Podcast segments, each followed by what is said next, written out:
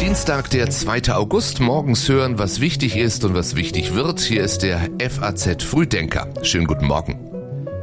Darum geht es heute. Der erste Getreidefrachter aus der Ukraine wird vor Istanbul kontrolliert. Kansas stimmt über das Recht auf Abtreibung ab und in Deutschland kehrt die Hitze zurück. Vorher noch die Meldungen der Nacht in Kürze. Die USA melden den Tod von Al-Qaida-Chef al-Zawahiri. Der Anführer des Terrornetzwerks ist demnach bei einem Drohnenangriff getötet worden. US-Präsident Joe Biden sprach von einem Präzisionsschlag ohne zivile Opfer. Es wurde Gerechtigkeit geübt, sagte er. Die Forderung von Arbeitgebervertretern nach einem späteren Renteneintritt stößt in der Koalition und der Union auf Kritik. Von einem zutiefst ungerechten Vorschlag ist die Rede. Wegen der Erstürmung des US-Kapitols ist ein Mitglied einer rechtsextremen Miliz zu mehr als sieben Jahren Gefängnis verurteilt worden. Und Erfolg für Eintracht Frankfurt im DFB-Pokal.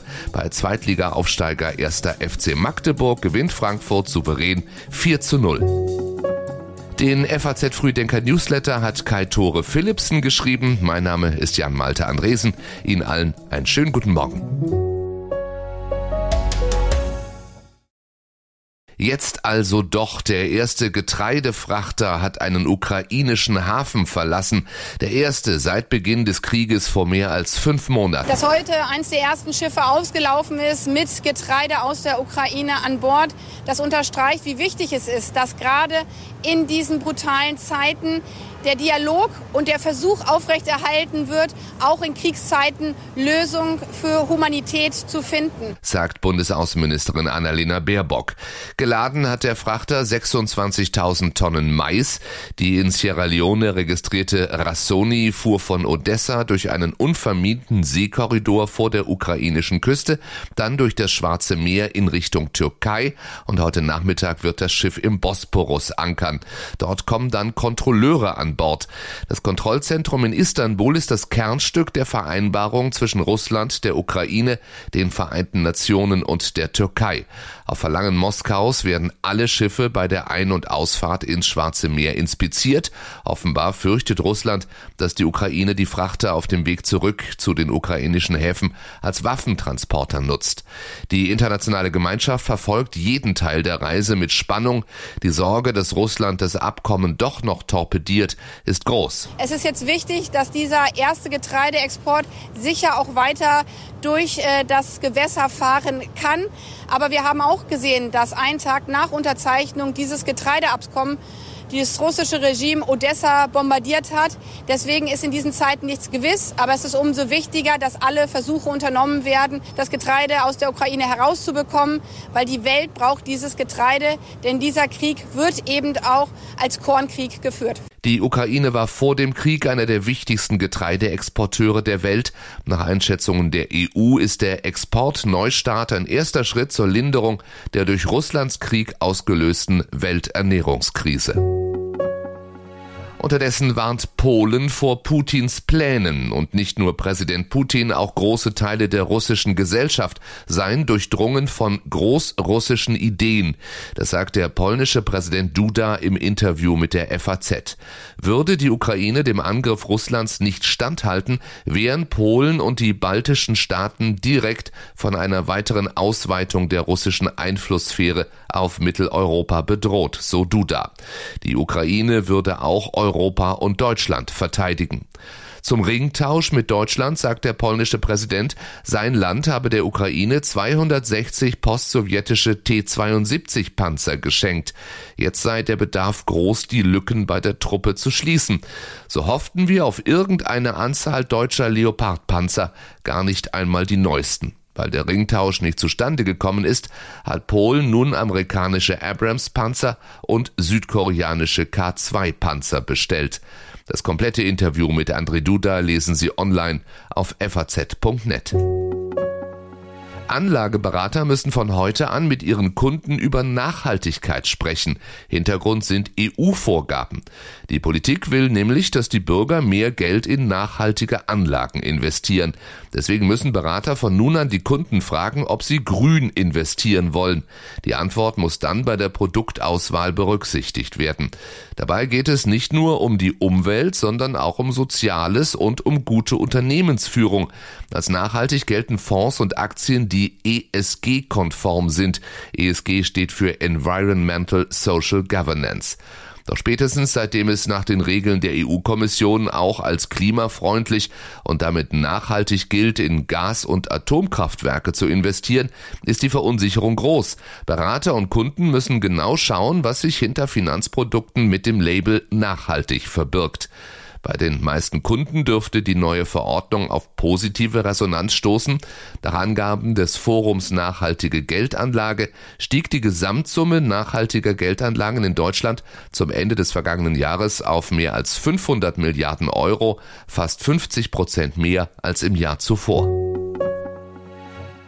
Ganz Amerika schaut heute in einen Bundesstaat. In Kansas gibt es heute das erste Referendum über das Recht auf Abtreibung, nachdem das oberste Gericht der USA das landesweite Recht gekippt hatte. Kansas is one of several states holding primary elections tomorrow. In addition to selecting their party's nominees for multiple state and U.S. positions, voters will also cast their ballots on whether abortion should remain constitutionally protected.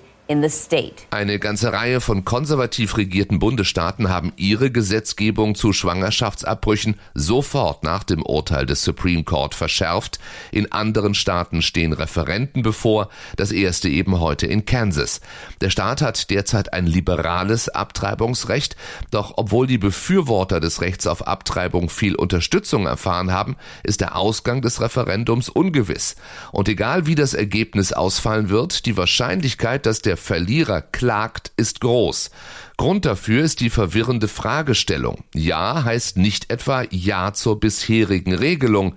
Das wird spätestens klar, wenn man die teuren Werbespots der Abtreibungsgegner in Kansas sieht und hört. Voting yes on Value Them Both will stop our tax dollars from paying for abortions. Voting yes supports a parent's right to know before abortions are performed on their child. And voting yes will stop painful late-term abortions. Wer mit Ja stimmt, erlaubt es dem Gesetzgeber, schärfere Regeln zur Abtreibung zu erlassen, was bisher durch die Verfassung von Kansas unterbunden wird. Wer mit Nein stimmt, will, dass die Gesetze so liberal bleiben, wie sie derzeit sind. Er soll geplant haben, eine nationalsozialistische terroristische Vereinigung zu gründen. Von heute an steht Marvin E. aus Nordhessen vor Gericht. Der heute 20 Jahre alte Mann aus Spangenberg soll Anhänger der aus den USA stammenden Atomwaffendivision sein. Diese AWD will die demokratische Grundordnung mit Anschlägen und Morden destabilisieren und einen rechtsextremistischen Staat aufbauen. Laut Anklage wollte Marvin E. die AWD Hessen gründen und einen solchen Krieg in Deutschland entfachen. Er hatte sich bereits Teile für die Herstellung von Sprengvorrichtungen im Internet gekauft. Nach seiner Verhaftung im September wurde bekannt, dass Marvin E. auf der Kandidatenliste der CDU für die Kommunalwahl im März vor einem Jahr stand. Er hatte sich als parteiungebundener Kandidat auf die Liste setzen lassen. Die lokale CDU reagierte geschockt. Niemand habe etwas von seinen Absichten geahnt. Insgesamt muss man sagen, das äh, Feuer hat eine klaffende Wunde hier in den Nationalpark gerissen. Man will gar nicht hinsehen, wenn man äh, da einen Blick auf diese Situation hat. Sagt Sachsens Ministerpräsident Kretschmer gestern, als er Feuerwehrleute in der sächsischen Schweiz besucht. Seit Tagen brennen dort die Wälder infolge von Hitze und Trockenheit. Und als wäre das nicht genug, rollt von heute an wieder eine Hitzewelle über Deutschland. Morgen erwartet der deutsche Wetterdienst 36 und am Donnerstag sogar 39 Grad. Gerade in den Ballungsräumen könnte das Wetter die Menschen am stärksten belasten. Dort fällt die Temperatur in den Nächten nicht unter die 20 Grad Marke. Meteorologen sprechen dann von tropischen Nächten. Die größte Gefahr für den Körper an heißen Tagen ist der Flüssigkeitsmangel. Besonders ältere Menschen trinken auch an heißen Tagen zu wenig. Durch Flüssigkeitsmangel starben in Deutschland laut dem Statistischen Bundesamt im vorvergangenen Jahr 3300 Menschen. Gefährlich wird die Hitze auch für vorgeschwächte Personen mit Atemwegs- oder Herz-Kreislauf-Erkrankungen.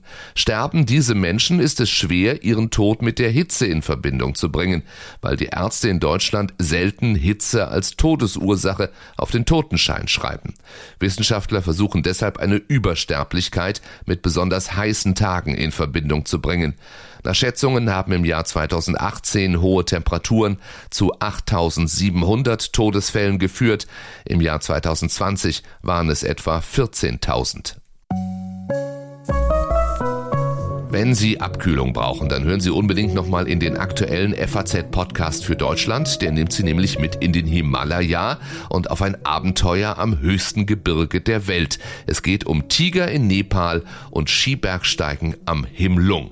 Diesen Podcast für Deutschland hören Sie auf faz.net slash podcast oder eben überall dort, wo es Podcasts gibt. Genauso wie diesen klicken Sie gerne auf Abonnieren. Wir freuen uns auch über Ihre Bewertung und sind dann morgen früh wieder zurück, wie immer, ab 6 Uhr morgens. Einen schönen Dienstag für Sie alle.